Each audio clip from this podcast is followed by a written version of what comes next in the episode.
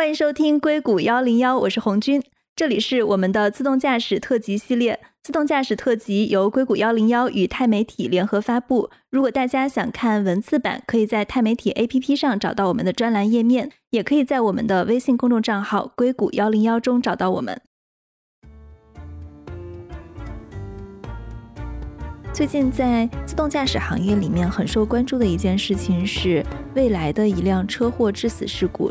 那自从未来这个车祸以后呢，我觉得我们既然有这个无人车特辑，所以我们也是有必要来聊一下，不管是自动驾驶还是辅助驾驶，它的安全性问题。之前我们想过做这个话题，后来我觉得我们还是等一下警方的调查报告，因为还有很多事实层面不太清晰的问题。但是，因为我看见像行业里面，比如说像 Uber 自动驾驶第一次撞人致死的调查是在美国花了两年多的时间，才最终从调查结果到整个的判决水落石出，这可能是一个比较久的过程。另一方面是在我们刚刚录节目的开始啊，我们看到了一条新闻，就是说丰田的自动驾驶车在残奥会上撞到了残奥会的运动员，紧急停运了所有的残奥会车辆。那在我今天打算要上线这期节目的时候呢，调查报告已经出来了，结果非常的可以说是意料之外，又在情理之中。就是丰田它在撞人的时候，它的自动驾驶状态是关闭的，而是由人类的安全员在接管的时候撞到了人。所以呢，今天我们就讨论一下 L2 的辅助驾驶，还有 L4 的自动驾驶，它们的安全性是怎么样的？如果出了事故。或者说，如果真的是因为车的自动驾驶功能出的事故，这个责任在谁？法律的边界又在哪里？欢迎我们的嘉宾，华创资本的合伙人熊伟明 Wayne。Hello，Wayne，你好。红军你好，大家好，我是华创资本的熊伟明。Wayne 在自动驾驶上的投资还投的蛮好的，你们一个是投了文远之行，还有一个是智家，你们进去的时间段也蛮早的，对吧？对，我们都是一七年。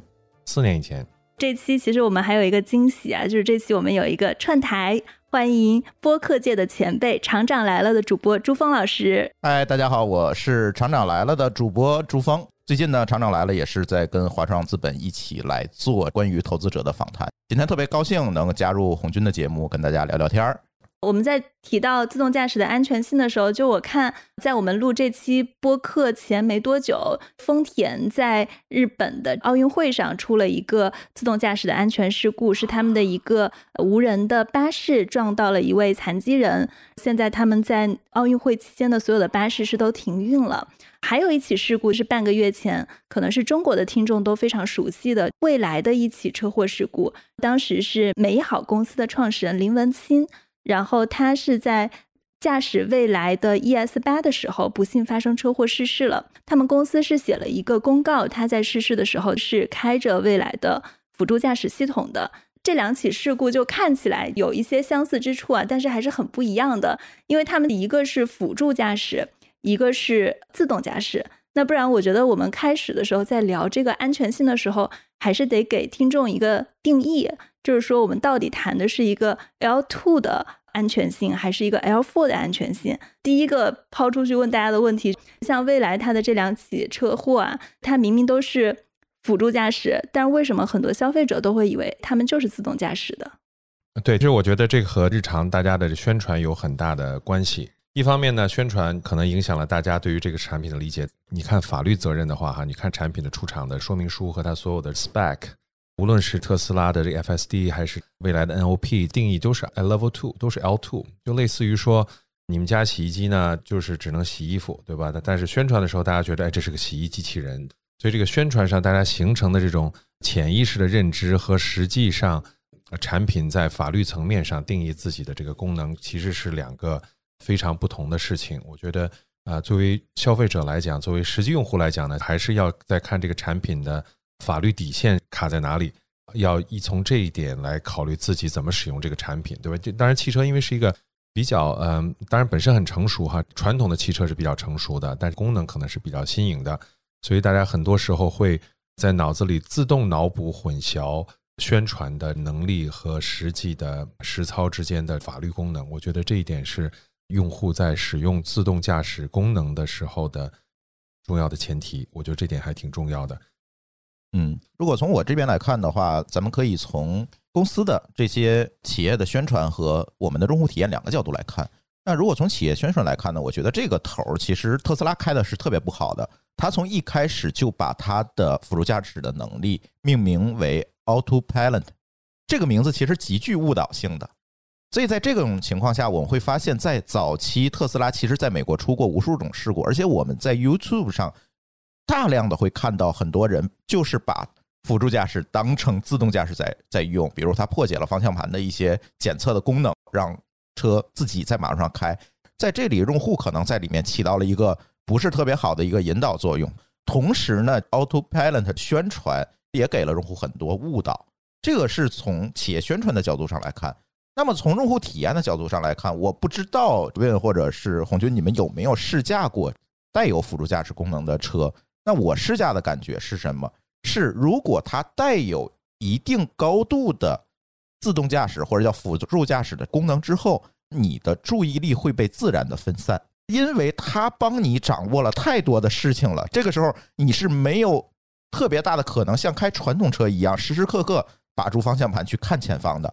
你一定会出现精神涣散的时候，对这个可能还挺危险的。对我们如果去看 Uber 上次在美国出的这个事故，因为他当时有车内的录像，我会发现这个驾驶员在撞击之前是低头看了一下手机的。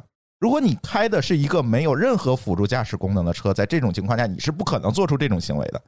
所以最好的情况是不是不告诉你这个车有辅助驾驶能力的？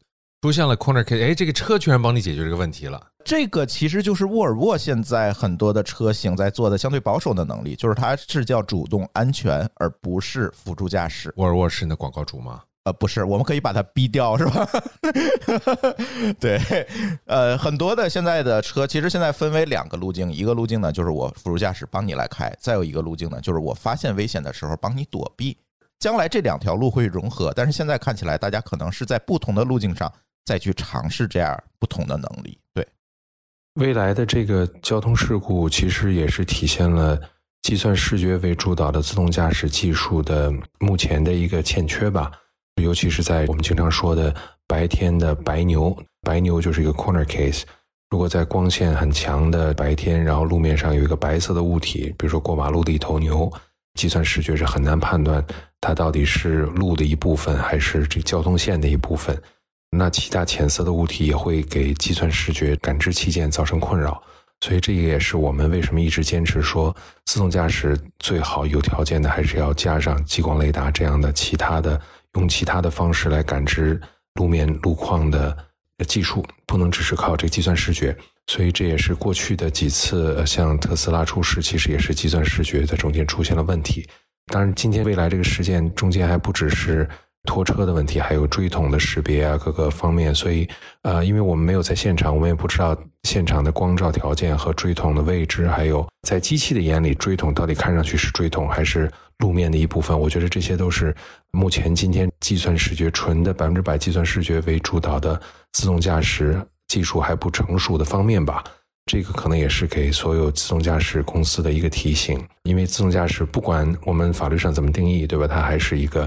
安全第一，计算视觉到今天为止呢，其实到今呃已经发展了很多很多年，而且在这几年，尤其是这个突飞猛进。但因为在这样的情况下，目前还不能做到尽善尽美，所以也是给大家提了个醒吧。朱峰刚刚讲的这个点特别好，如果一个人正常在开一个车的话，我们注意力是会集中的；但是车自己在开车，我们还要盯着方向盘来看，时不时的准备接管一下，这个是一个挺违背人性的事情的。我记得这个也是最早我踩 Waymo 的时候，Waymo 他们为什么上来一开始就要打算直接从 L4 入手，直接做自动驾驶的车，而不是说我要去做一个渐进式过渡的车？因为他们之前想过用渐进式过渡的方案，但是他发现驾驶员做不到这个事情，你让他不开车，还要注意力集中，准备随时接管，这个比自己开车还要难很多。对，确实是这样。咱们有没有统计过？我觉得这个和乘客或者驾驶员的怎么说，他对这个设备是否放心的心理安全边际也有些关系。我不知道现在完全 hands free，因为我看过去年河北的特斯拉的那款事情，还是怎么样？还是那个驾驶员躺在后面在睡觉，车在前面跑啊，在美国出过这种对吧？就是对，但肯定是很年轻的驾驶员，我觉得啊，应该很年轻的。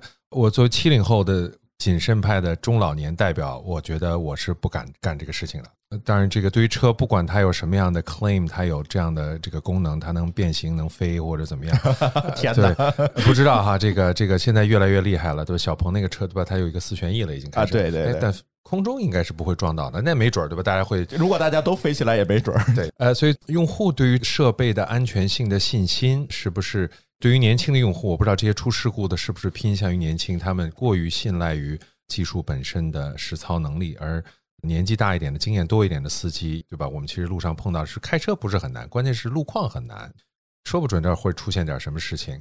所以主要是路况、交规跟路况这两个事情，应该是老司机最关心的事情。老司机反而不太关心我的车速和这个和其他的驾驶方面的技术。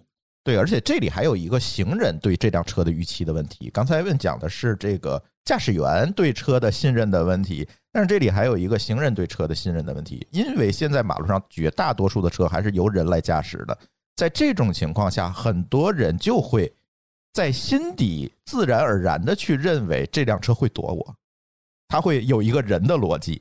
也有可能他没有开过车，很多没有开过车的人过马路时是最勇猛的。这个其实是一个道理，所以你行人对这个车能力的限制，它能力上限的一个预期，其实也是非常非常重要的。这里我可以讲一个故事，我在一八年去 Google 去开会的时候，在它的园区里被 Waymo 的车剐蹭过，也是因为我当时穿着一个白 T 恤，看以后这个自动驾驶会影响时尚的颜色的。对白色的，就以后大家就不要穿白色的衣服了，最好那个衣服做成那个黑黄条的，这样 车比较容易认。而且后来我们就发现，大家在那个园区里看见 Waymo 的车是有一个下意识的动作，就是离它远一点。或者以后是不是还会有新的东西？比如我们可以穿着一个，就计算视觉会一看到就哦，这是一个停车的 sign，然后走到那儿，然后车就停下来了。我就过来，那就就这至少是一个被动的保护，对吧？他不会认为我是一个路上的一条线之类的，对吧？咱下来聊，咱俩做一个时尚品牌好不好？可以可以可以，auto Safe 怎么样？这个苹果有 MagSafe，我们是 auto Safe。对，你们刚刚提到了一个非常有趣的盲点啊，在白天在马路上遇到了一个白色的路障，这个路障可能还是一个静止物，因为我发现特斯拉在美国出的几起事故，就包括像在我身边硅谷的幺零幺高速上出的事故，有很多都是直接撞到了高速中间的护栏了嘛？为什么这是 L two 的汽车没有办法解决的一个问题？这个问题在比如说像 L 四级的自动驾驶中是不是能够解决的？其实他们两个就是说，现在的 L 四跟 L 二啊，我的感觉，大家的底子都是差不多的。比较保守的公司会说，我这就是 L two，但实际上它可能按照很多同行的说法，它已经是 L four 的技术能力了。但是白色的信号处理在计算视觉里面是个难题，因为我们所有的，比如说我们的行车线是白色的，我们过马路的斑马线是白色的，很多的重要的 sign 都是白色的，所以很多的白色会就是只要是同样颜色的都会被作为信号处理。汽车会认为你是个信号，对吧？那呃，而不是认为你是个实体，所以这件事有点哲学层面的深意。我们现在路面上的所有的标志都是为了人类驾驶员准备的。那这一点就说到车路协同的问题，所以我说这个中国在做一些有趣的事情，你需要让机器看明白。机器看明白到底是通过颜色来识别，还是通过其他的方式来识别，还是以后我们有交规，比如说我们的白色的车辆或者是其他的，如果你处在停止的状态的时候，你需要比如说开一个特别的灯，我觉得可以通过立法来实现，来帮助机器识别。自动驾驶可能也是最近，因为我们所有的道路都是为了人类驾驶员设计的，人类驾驶员、人类过马路，所有的我们这个种族没有为机器考虑，未来可能就要需要考虑机器如果到了这个路口，它会怎么判断？那这个路口是不是一个自动驾驶 friendly 的路口设计？这些东西可能都要融入我们的微环境设计里面。为什么说观点特别有意思？我想起来一个事情，跟自动驾驶没有关系，但是能够说明一些问题。我不知道最近你们有没有买过家具？现在很多家具在它的页面上都宣称自己是对扫地机器人友好的，哦，对，哎，扫地机器人，哇，它把腿儿都架起来了。对，扫地机器人，我就说是新时代的。如果你没有养过二哈的话，它就是一个电动二哈啊，吧对，呃经常骑在各种的架子上，让你就去给它搬下来，然后不要上去了，乖，哈到这边来。啊，对对对，你要设很多禁区。现在那很多的家具就特意的把它的腿儿做成比扫地机器人更高一些，这样呢就能让扫地机器人更好的去利用。在这种情况下，其实你会发现，是因为扫地机器人的普及率提高，让环境再去适应它。而这种刚才 Win 说的这个车路协同这种事情，我相信也是同样的。当我们具备辅助驾驶能力的车越来越多的时候，我们必然要考虑来提供这样一个能力，来提高它的使用效率。比如说，我可以举个例子，现在在天津，像我家那个附近的路下面就都已经埋入了人机协同的线圈了，在大量的施工在做这个事情。现在自动驾驶的车，如果符合它的标准的自动驾驶车，到那个路口，它是能够通过无线电信号来识别出来红绿灯的。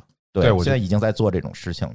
我不知道你们两位有没有开过有辅助驾驶系统的车啊？比如说刚刚提到了白色马路没有办法解决白色路障的问题，在你自己去开这样一个辅助驾驶的车的时候，你会特别的注意哪些点？会不会说，当你开到一个高速上，你一看，哎，这个中间的隔板都是白色的，那这段我就不要让车自己开了，或者说我就不要走在最左侧车道，我往中间走一格，这样会更安全一点。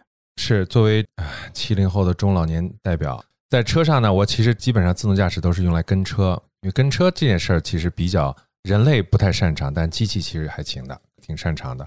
高速的惯性驾驶，我觉得还是我反正自己做更更放心一些，因为中间有很多事情，说实话哈，啊，换成人呢也不见得会做得更好，因为一般你高速嘛，你跑到一百公里对吧？大部分限速咱们是大概一百左右。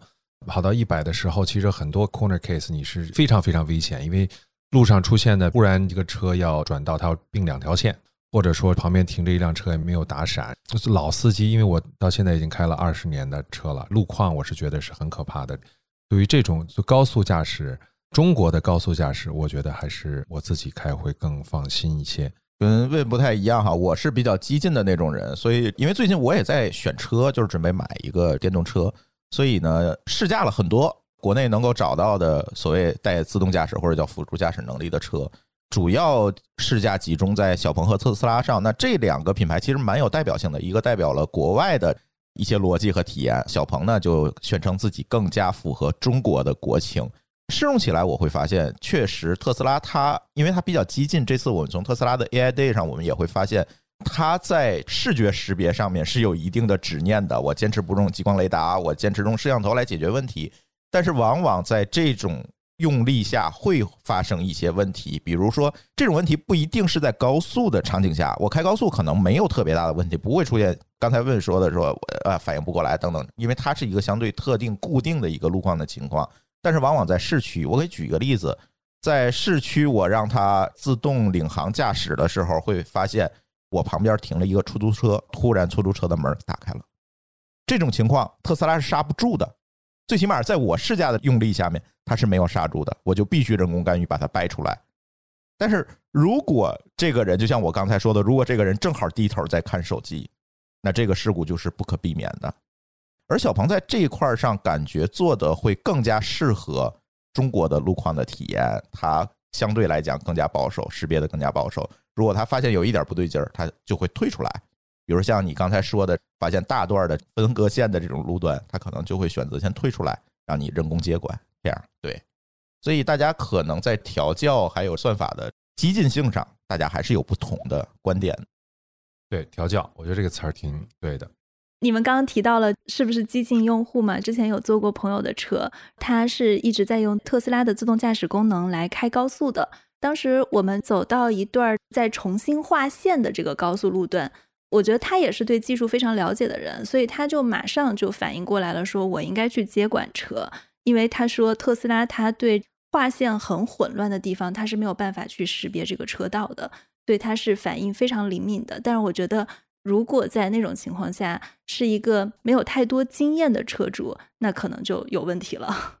对的，而且中美其实高速还差别挺大的。每次去硅谷，我要是自己开车的话，我都心惊胆战的，因为一上来你的油门踩到底，脚都踩到油箱里头了，要不然你就开得太慢，必须开到一百二以上，一百二可能最低速度。但同时大家也很守规矩。而在国内呢，可能就是因为，比如说很多人会问，哎，你为什么到红绿灯，你这绿灯你还要踩刹车，你还要停？我说哦，不知道这儿哪儿会窜出一个什么物体，所以每到红绿灯，每到各种各样的路口，我其实在国内都是要降速的。所以这些驾驶习惯，我觉得也是和中国的整个驾驶行业的历史有限有关吧。咱们也就是大概从八十年代太短了，对吧？咱们经历的这个时间，美国一九零四年就已经是普及了 T 型车了，一百多年，所以人家的事故也多。所以我是觉得咱们还需要点时间。但是中国的好处呢，就是车多。咱们一上来，美国那时候反正一点点发展，对吧？几万辆车就已经很多了，然后就现在可能是几千万辆车。对，但是话说回来，你又不能让每一个用户都变成视觉工程师、计算视觉工程师。可能通常只有计算世界工程师才能知道这条路在什么样一个场景和用力下，它不会很好的工作，这个是没有必要的。所以现在呢，车企尤其像特斯拉，在命名规则上对用户的这个误导，我觉得还是一个亟待改善的问题。不然，这些普通用户真的会以为它是完全自动驾驶的。是的，而且我还在想，我不知道这个方法是不是靠谱啊？我们去操作一辆车之前，我们不是都要去考驾照吗？比如说，我们要去买一个有辅助驾驶功能的车，要安装这个辅助驾驶，是不是也考一个什么证儿？那哪些情况是安全的，哪些是不安全的？因为它其实里面是有一个产品说明书的，大家是不是在实际上会用一下？然后是不是有一个场景的考试，让大家知道这些条例？比如说我刚刚提到的高速上，如果线是混乱的，那这种情况是需要人来接管的。其实我看了那个未来的手册里面，他们也是有这一点的。如果用户都认真仔细的看了，我想可能很大程度上是不是也能去挽救一些生命，降低一些事故发生的概率。小鹏的辅助驾驶功能如果启用的话，你必须要做一系列的题。把这些题都做完，分数够，这个功能才能启用。B 站大会员，对吧？哎，类似，对，以前的发弹幕，对吧？要先做题，然后你做完题之后，它才能让你启用这个功能。哦，现在据我知道，有些地方已经尝试在科目一的考试里面加入一些这一类的题了，但是这个要有一个立法过程嘛，进程是怎么样，我是不知道。但是确实已经在考虑在驾照考试的时候加入一定的题，来适应现在技术的进步。应该的，好建议。最早我们骑自行车还有个本呢，红军不知道有没有？我们骑自行车是个红色的小本本，骑自行车还有本儿，我没有是吧？骑自行车，而且我们这车还有个车牌的，需要领的，我忘了是有牌照的，对，是一份邮局领还是去哪？反正你得登记一下，哎，你有个自行车了啊，你上路注意安全，你得承担你承担责任。所以我觉得，哎，后来普及之后可能没有了，所以以后也是可能 L4 普及了，对吧？这个咱们总共几十亿辆车都是 L4，那可能大家无所谓了。但是现在还处在早期导入阶段的时候，可能就在 compliance 方面可能需要多一些考虑。那我们再说回到这两起事故啊，就是大家觉得不同级别的自动驾驶如果发生了车祸，比如说像蔚来这一起，或者像丰田那一起，车祸的责任应该在谁？这个事故责任要怎么界定呢？我觉得这两者应该还是很不一样的。作为程序员，坚决反对让程序员背锅这件事儿。好，我说完了。我觉得在未来那个车上呢，驾驶员负有主要责任吧，因为首先车本身是一个 L2 的车，他知道他买的时候，他所有的信息里面都是 L2 的车，驾驶员是要处在主控状态下的，不能玩手机什么，这都甚至是违反中国的交规的行为。所以我是觉得，在未来那事故里面呢，驾驶员是有最重要的责任。那在丰田这款车上呢，我倾向于认为是丰田一侧有责任的原因，或者运营方有责任的原因，因为它有两个操作人员在车上，操作员两个人在同一辆车上，然后这只有五个乘客，他也不是说这载了一百多个人，他需要维护秩序什么之类的。所以，是不是操作员本身他们只管看大家戴没戴口罩，不管车开没开？我不知道这个责任是，我觉得三号是在运营方有些责任。当然，园区是不是也有责任？因为比如说奥运会的园区，我猜想是不是跟北京是类似？它都是一个特殊的园区，信号灯是不是足？然后各种各样的路口设计，因为这种事搁在国内，我觉得肯定会想的很仔细，安全啊各方面的，哪个区域是无人的驾驶的，哪个区域是有人驾驶的，我觉得都会想的很清晰。所以很奇怪会出现。当然，前提是假设这个盲人大哥是按着斑马线过马路的，或者是没有什么奇怪的，因为理论上盲人他不是有个盲人道嘛，他也看不见或者什么样的，所以我理论上假设他都是完全 compliant 的，那车辆负的责任是不是会更高一些？因为没有看到照片，也没有什么其他的数据，所以不知道具体的环境是什么。那我的直接感受呢，是觉得是驾驶一方有承担更多的责任。其实，在这个案例里面，如果我们把蔚来和丰田的这件事情一块儿来看的话，可能不太现实，因为蔚来本身它是一个商用车，它是一个 L2 级别的辅助驾驶，在这个过程当中，我们依然要遵循中国的交通法的要求来去看待这件事情。那这件事情的全责，那一定是驾驶员，因为他还是在现行的交通法规上来做这样一个驾驶的行为。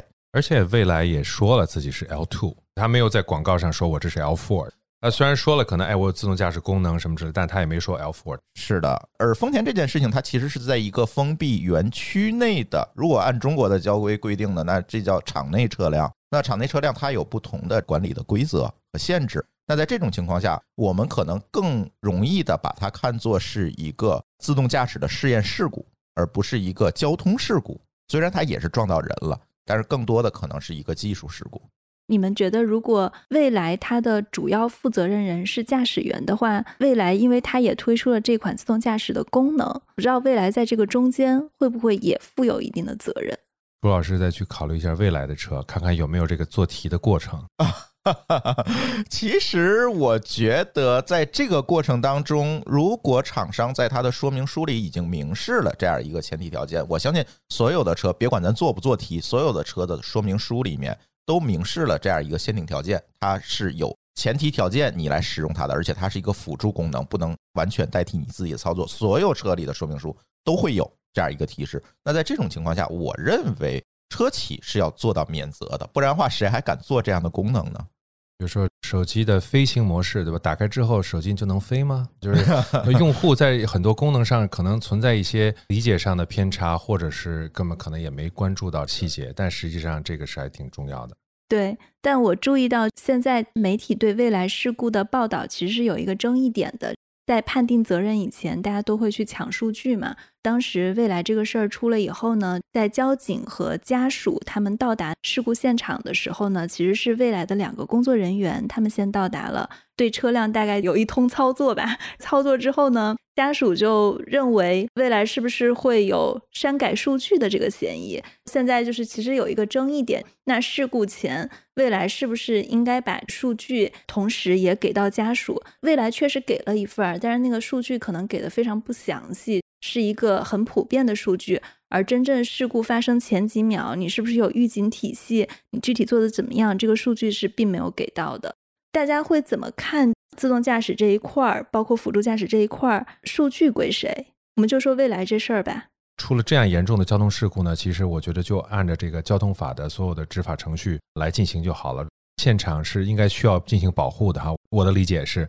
所以，任何人如果篡改了数据，除非你是为了救人，那你进行了一些操作，可能是可以理解和免责的。但是，其他方面呢，肯定都是要溯源跟追责的，这是肯定要做的。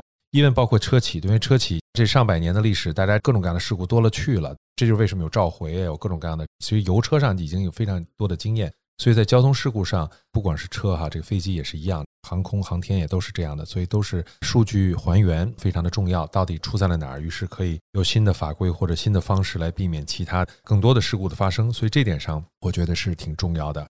这个数据归谁？我觉得反正这是个新话题，因为原来没有这些东西，然后但现在这些数据，当然从执法部门的角度考虑。无论这个数据归谁，他都有信息获取权，所以我觉得数据在法规范围内的公开性和透明性应该是一定要得到保障的。不管这个数据归谁，因为这个事情还是要处理好，所以我觉得数据归谁其实倒无所谓，关键的是这个数据是否能够得到公正的法律处理，我觉得这个是更重要的事情。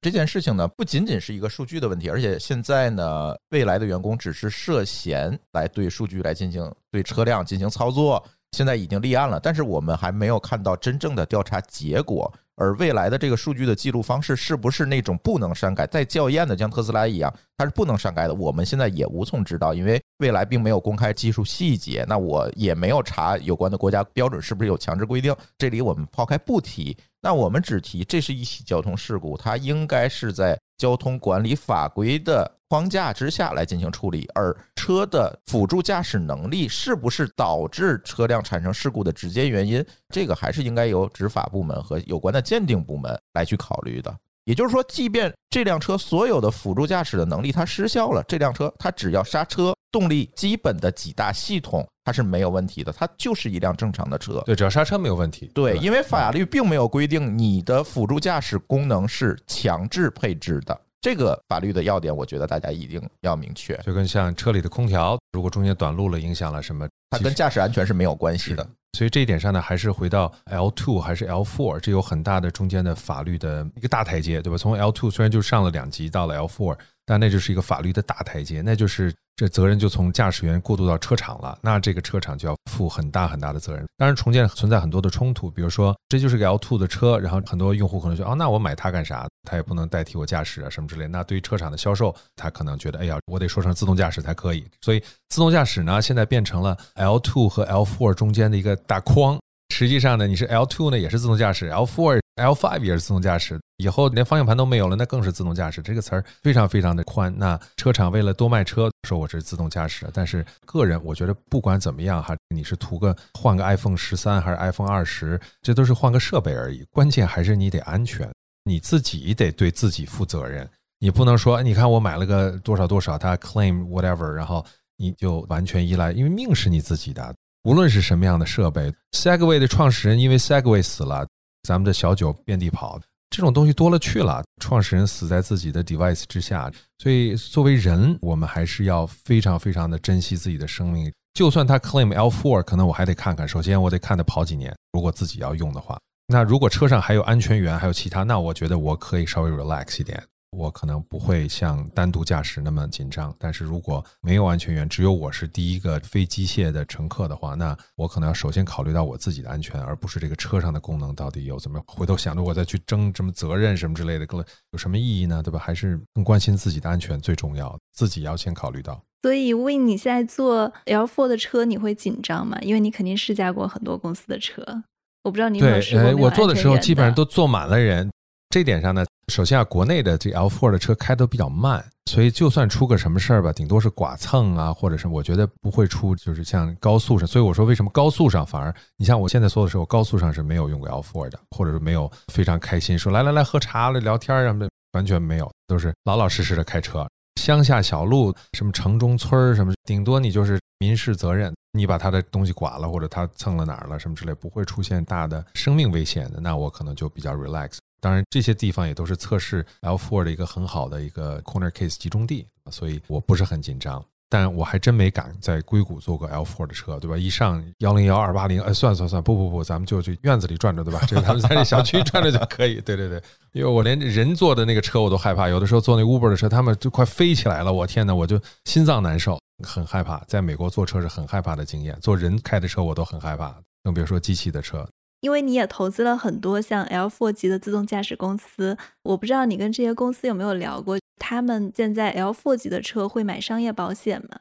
因为你刚刚也提到了法律责任的话，其实 L4 更倾向于是车的责任。其实一方面，如果真的是撞死人了，这个是非常大的事故。但其实我觉得更多的现在的 L4，就像你刚刚说的小剐小蹭，说不定还有点碰瓷儿。现在敢不敢碰瓷儿我不知道啊，但是以后有没有我也不知道。只是我很好奇，因为其实，在车这个领域，保险也是一个非常大的行业。L4 的保险现在有没有涉及到呢？现在暂时还没有涉及到，原因呢，一方面，比如说我们文远 Mini Bus 呢，目前还是一个园区用车，并没有拿到这个或者是大规模的公路上路运行。园区用车呢，其实中国的监管和普通的消费用车和运营用车有挺大不同的。当然，那部分呢，是否有产品责任险，我估计是应该有的。所有三 C 有的东西，反正它都有，应该是有的。但是安全的这个交强。我不知道在园区用车，如果园区用车中国这个规定了，那肯定它也是要有的，因为它的合作方是宇通。然后我们的另外一家呢，智佳都做卡车的，卡车肯定是要上路的，但它明确我说我是 L two，但就卖的时候还是 L two，而且是一汽在干这个事情，这个是一汽跟它的这个合资公司在做，所以它相关的所有责任险应该也都是涉及到。但是本身呢，其实，在保险公司眼里，现在。因为没有允许 L4 或者也没人申请作为 L4 的车辆上路，所以大家在处理保险上还都是把你作为普通的交通工具来处理的，并没有因为你增加了 L2 我就要给你涨 premium 什么之类，就其实也没有。对，其实这就是我想问的下一个问题。L2 的车，我不知道大家作为消费者或者投资者有没有被要求涨保险费或者降保险费？首先保险公司是管你是 L 几，反正不管你怎么样，哎，你这个车型出险多，那我可能就要涨。我觉得这个会自然调节这个市场，于是用户也会知道，哦，原来这个我还要多交这个，原来就我三号，我觉得这是一个互相教育的一个过程。如果同志们买了 Claim 这个自动驾驶的，但是是 L2 级别的车，最终真的事故率比其他的正常车都高的话，那这一类的车肯定保险费率要往上涨。这是不管是自动驾驶造成的还是空调造成的，你都得涨费率。对，而且今今年我们看，看上去是有一些保险公司在考虑这个问题，而他们考虑的可能更多的不是在辅助驾驶这个能力上保费的调节，而是在这个电池性能上的保费的调节。因为现在屡发的有这种自燃等等这种现象，那你万一在车库里把其他的车你自燃了，把其他车烧了，这件事情怎么赔？这个概率会不会比有车的的概率更高？他们可能更多的是考虑这样的问题。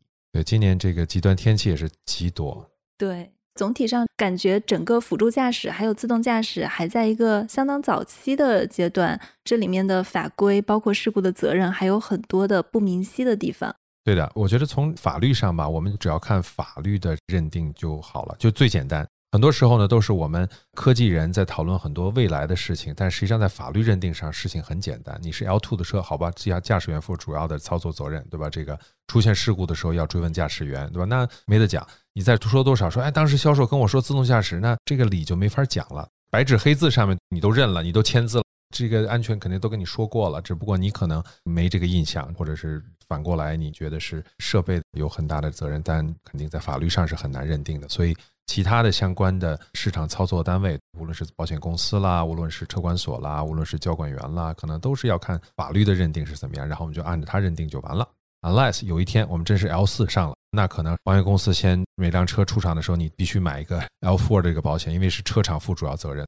随便一辆油车，谁负责路上的这个责任啊？对吧？那现在如果出厂以后这事儿我还得管，而且这可能不是产品问题，而是运营问题造成的。也许那天就是黑天，或者一个灯坏了，或者怎么样，或者就有一人窜进来造成了一个事故，那也是你的责任，那你就要承担运营风险了。所以以后的模型可能还会变，就是你既然已经承担了运营风险了，那是不是你干脆就是真运营得了？我们就是每个月一千块钱，大家选择 ES 八还是 ET seven 都随便，你就反正订阅式，反正我也承担这风险了，那还不如你就订阅式。对我用手机叫一个车到我家门口把我接走就好了，我到地儿你就走，再接别人去。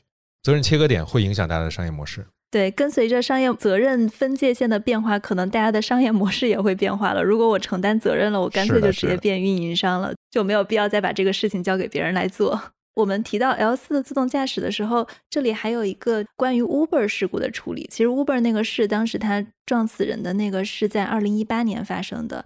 但是这个事情其实整个收集证据到后来法庭的判，他在美国是经历了一个两年多的时间，我看是去年才出来，而且现在驾驶员还在上诉。当时 Uber 的那个事情就是在黑夜里面穿出了一个骑着自行车的穿黑色衣服的人，当时的安全员就是坐在前面准备随时接管的这个人，他是在看《美国好声音》，他是在看手机的。然后 Uber 这个事情其实有三重责任，他都冲破了。第一层。在车辆识别到那个人的时候，他跳了好几次。他最开始以为他是汽车，然后又跳到了其他，又认为他是一个静止物体。这全都发生在五秒的时间内啊！按理说车应该是做决策的，最后在还有零点二秒的时候，车才把它识别成为。这是一个我需要踩刹车的物体，才开始启动这个刹车程序。但是当时那个美国本土的路，我想开五十公里，这个速度应该是没有问题的，所以速度还是挺快的。零点二秒是压根儿就不够制动的。最后，当 Uber 准备制动的时候呢，他们又把紧急刹车系统给关了，这是第二层把控，就相当于第一层就没拦住，第二层紧急刹车系统又关了。最后，他是指望这个人类安全员能接管。人类安全员又是在看手机，最后判决的结果认为 Uber 没有大的过错，而是应该让驾驶员负责。因为其实我们自己开车也知道，就是如果在黑夜里面有一个人穿一个黑色的衣服骑自行车过，自行车速度是很快的嘛，所以人可能都不一定能反应得过来。他就认为是安全员的责任，并且安全员判的是两点五年的有期徒刑嘛，过失杀人罪。那现在他们也还在上诉，你们怎么看？就是美国对 Uber 这起事故的判决？我的感觉呢，也是驾驶员的责任可能会更大一些，因为首先夜间行车本身就是难度的，对人类驾驶员也是有挑战的。另外呢，如果按照中国的这个交规的话，就算不撞人，他也是违反交规的，他？他可能都要吊销了。开车的时候看手机，双手不扶方向盘，按照中国的交规吧来理解的话，肯定是驾驶员的这个问题。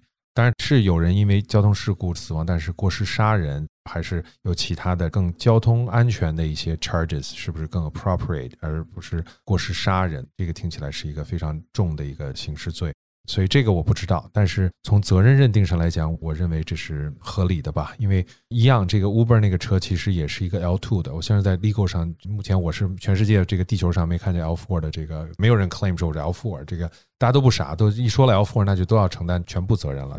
驾驶员是没有责任的。Uber 是 L4 的，他 claim 他 legally claim L4，他一直都说的他是 L4 的，但是他是带人类安全员的 L4。你的 L4 分为两类，你前面方向盘后面坐着一个人，这个就相当于有一个安全员在这里，就意味着这个车是在自动驾驶的测试阶段，出了任何情况是安全员要随时准备接管的，就是可能他们也是根据这个道理来去判安全员过失的。另一个全无人驾驶，这个车是可以车里面没有人，直接在路上开的，当然这个要单独申请一个牌照。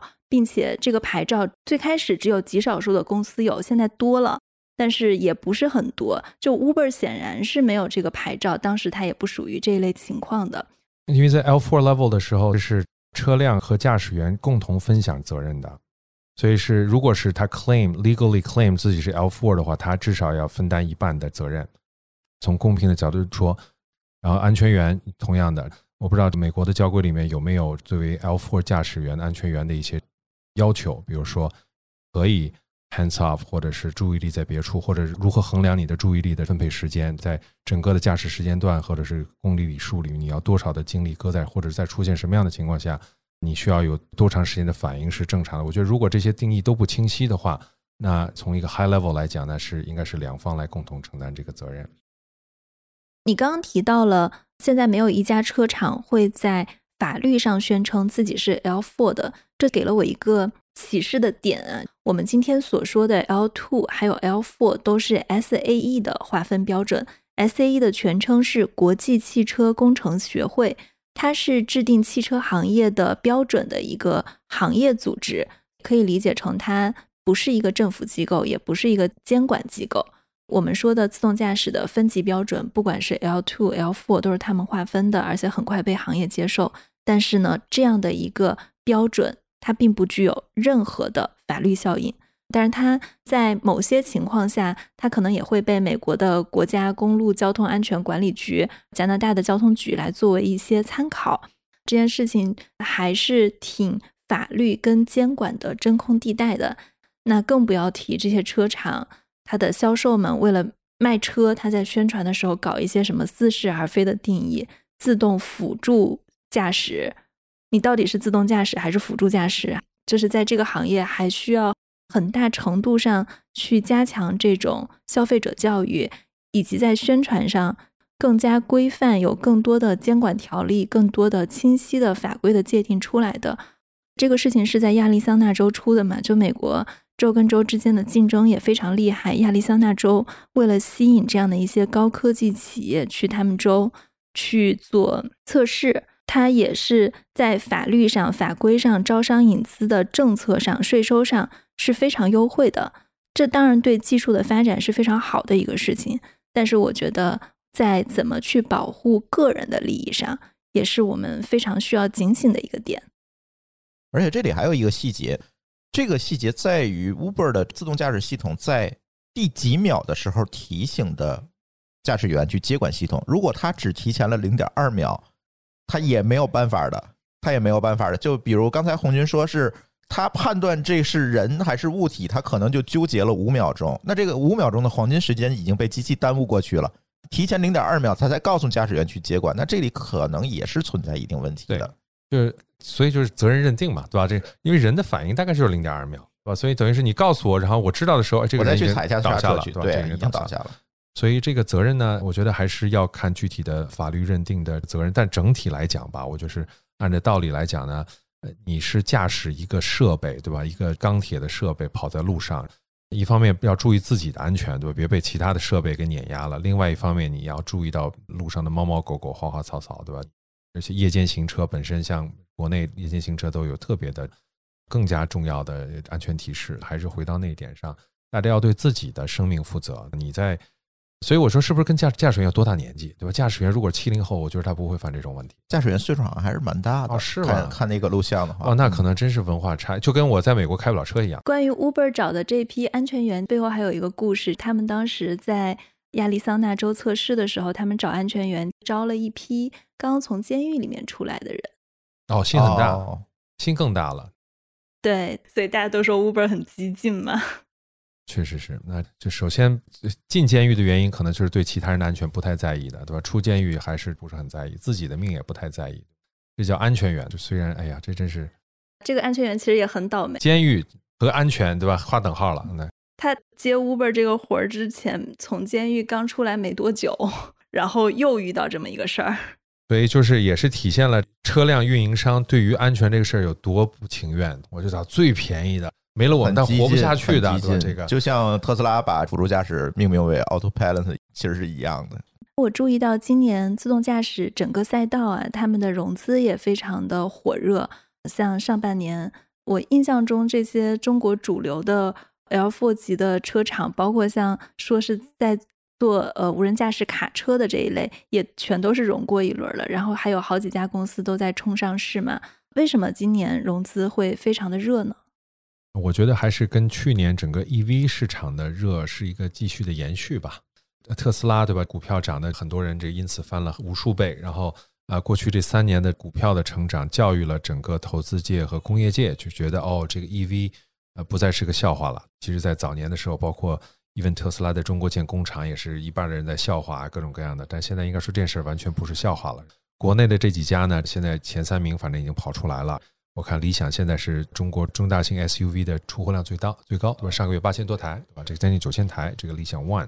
那从这个设备角度来讲呢，大家觉得自然会衍生的下一波的技术投资就在自动驾驶上了。基本上 EV 一出现呢，一个是整车，然后底盘，然后就电池，对吧？电池宁德时代也上了，呃，后面几家电池厂反正也上了，这是车里面最大的一个成本。然后就会是自动驾驶，是大家觉得非常有可能形成。订阅式服务也好啊，或者新的这个商业增长点的一个呃最重要的技术投资方向，所以今年全都在铺，其实全全全世界都在铺自动驾驶，不只是国内，对吧？Aurora 也要上，Cruise 这个好几家，所以应该是全球汽车工业界对于技术展望的一个时间表吧。因为大家之前呢是说二零二四年会 Robotaxi 开始进入运营状态，然后到今年。倒着算的，反正还有三年，就是有点像 Tesla 三年前，对吧？大家还将信将疑，有的开玩笑，有的这个觉得不可能。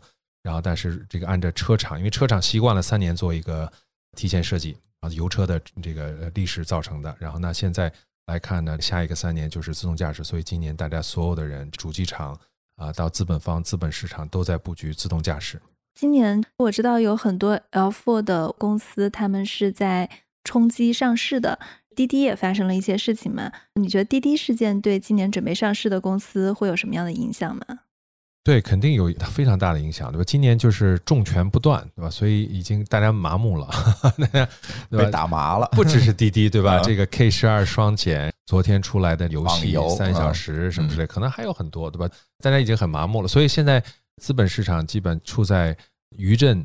还在小镇中，对吧？这个还在反映这个到底中国今年是什么状态？这些公司还有什么政策不利的风险？不叫不利吧，就政策风险还可能存在。我觉得根本上呢，当然对于自动驾驶来讲的话，如果你是硬件公司，可能你的风险不是很大，因为比如说你就卖个盒子，然后你你卖给主机厂啊什么之类，你也不你你也不 own 那些数据，对吧？那我觉得其实对于国家来说呢，你就是一个硬件公司，那到底你是去美国上市还是科创板呢，就看谁给的价格高，对吧？这个倒无所谓。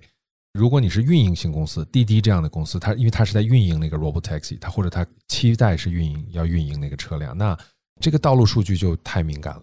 就我觉得这个数据也有一个层次，对吧？道路数据这些有点涉及到国家安全的一些这个基本数据，这就是为什么。测绘的牌照就那么几张的原因，虽然有些公司马马虎虎，但人家有牌照值钱，就是因为那个牌照很稀缺。那你 somehow 有这种 access，你有这么强大的先进的生产力，还能做这么多事情，结果你的 ownership 还不是中国可以影响或者控制的 ownership，那肯定是你要涉及到更多的前置审批。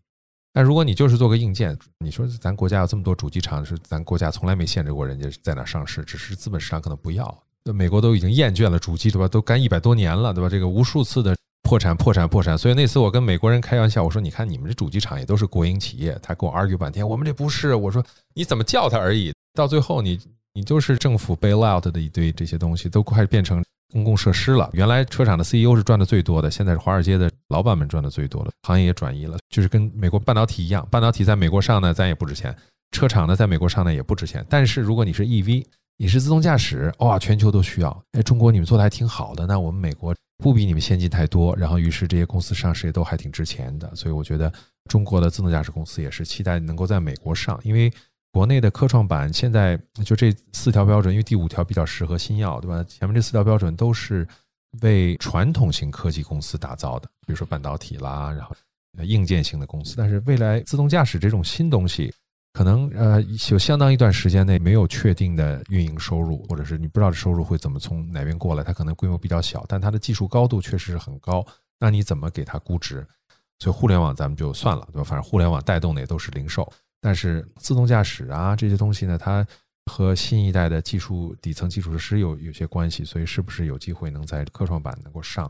我觉得也是我们抓住，或者是中国能够抓住下一波生产力的代表的一个挺重要的方面吧。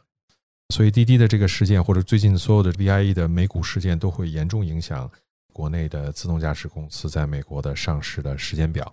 反过来又会影响他家各自的募资的融资的难度。反正我现在暂时站着说话不腰疼，因为文远已经做完了，智家也做完了，所以这个他们有好多年的 runway，而且他们都开始有收入了，对吧？所以我站着说话不腰疼一会儿啊。但是对于整个行业还是需要资金的。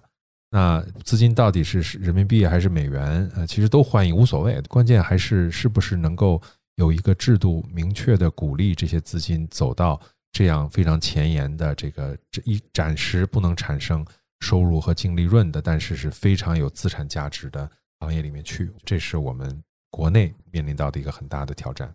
嗯，你刚刚提到了像科创板，它前四条都是不适合这种自动驾驶公司的，分别指的是什么？我我能想到的一点是，可能是它对营收有一些要求，但是现在自动驾驶公司它的盈利情况肯定是还不是很好的。对营收的收入的增长，或者是利润的增长，或者是呃你的呃呃这个主营收入和你的技术是不是完全匹配？我觉得这些都不完全适用于自动驾驶，比较适合传统的硬科技公司，也很先进，对吧？比如说这个量子计算也很先进，这个先进归先进，但是它是传统科技，它还是要突破一些科学上的东西。但是自动驾驶呢，已经过了科学那个阶段了，它是现在进入运营阶段了，是在工程化阶段。国内的资本市场一直在对这种类型的创新呢，没有什么好好手段啊，所以过去二十年咱也没。当然，互联网本身，我觉得互联网本身的敏感性也不是很强，它本身还是更多的是一种，我觉得有点像个 IT 工具这种感觉。但如果说到自动驾驶，说实话，为什么？比如说当年啊，为什么我们觉得中美会是不同的自动驾驶市场？因为有可能涉及到安全问题，对吧？因为它没有人驾驶也可以啊，那你理论上可以程序控制所有的车冲向不好听冲向这个海里，那怎么办？或者改装一下，让车都变成了行走中的攻击武器，是不是也可以？就这些都是很很危险的事情，所以中国肯定要有自己的自动驾驶。第一波能不能利用，同时也能够利用外资，因为相当于做了科研，对吧？同时还能够在最后还能够呃为我们所用，为国家的安全。啊，保驾护航，我觉得这个是现在的大家需要一起努力来解决的一个问题。我觉得你讲的特别好，而且自动驾驶最开始就是从军事起家的嘛，它的发展也是跟 DAPA 挑战赛也是相关的，它其实就是一个军用技术，只是说军用技术民用了。互联网也是这样吧？对，都是 DARPA，对吧？都是因为我我今年一直在讲 Sputnik，对吧？那个卫星造成的一连串，从一九五七年十月份。苏联发了斯普尼克卫星之后，美国就不安分了，美国就刺激了美国的创新精神，对吧？这于是五八年成立了 NASA，成立了 Fairchild 半导体肖克利实验室，都是五八年，所有都是五八年。硅谷就是五八年，就是源自于太平洋这边的苏联发生了科技刺激。但是九一年苏联结束之后呢，其实大家。就基本上看的都是 DARPA 的民用化，对吧？一九六九年开始民用 ARPANET，对吧？然后这个二零零三年开始民用自动驾驶，所有军转民都变成军转民了，因为苏联不在了。但是现在中国作为美国的假想敌，对吧？科技假想敌又开始这种世纪之争，这个仗是不是得打个三五十年？或者说因为苏联打了三十年，对吧？科技科技争霸，所以那三十年的科技创新是极为丰富的，对吧？如果你看五八年到八八年或者九十年代。呃，创造出了今天我们这个，包括这个生生命科学，对吧？基因工程，七十年代的基因工程，都是因为那个科技刺激。那么现在中国会更长续的存在，对吧？所以我们盛世的延续还是现在刚刚开个头。那科技战是不是会更长？那中间出来的科技大跳跃是不是会更多？我觉得也是，也挺值得期待的，对吧？就虽然是可能现在我们去美国出差也不容易，然后这美国同行们过来也不容易，但是整个对于科技行业，哎。是不是中间是有一些好的，对吧？现在有个鲶鱼效应，对吧？我们现在是有竞争对手的。对对，我自己在硅谷其实是感受非常明显的，就这几年真的是出了好多非常激动人心的创新，不光是自动驾驶，包括在生物领域、生物医药领域也非常非常多，而且真的是有的有的是大跳跃式的进展，就像什么基因编辑啊，对吧？然后还有 AlphaFold，对 AlphaFold，对对对吧？蛋白质结构，哇！还有还有 SpaceX，我们的美国的马老师都是很厉害的。对，这些都是我播客的选题。那其实 继续串台，继续搞起来。对。那谢谢 Win，谢谢朱峰，也特别感谢红军和硅谷幺零幺的频道跟我们一起来串台，也希望这样的机会以后会更多一些。对，刚才已经说了几个主题了，对吧？我们继续串台走起来。对对对，对，可以的，可以的。好，那这就是我们今天的节目。如果大家喜欢我们的节目，欢迎给我们写评论或者写邮件。大家的每一条评论我都会认真的看。那感谢大家的收听。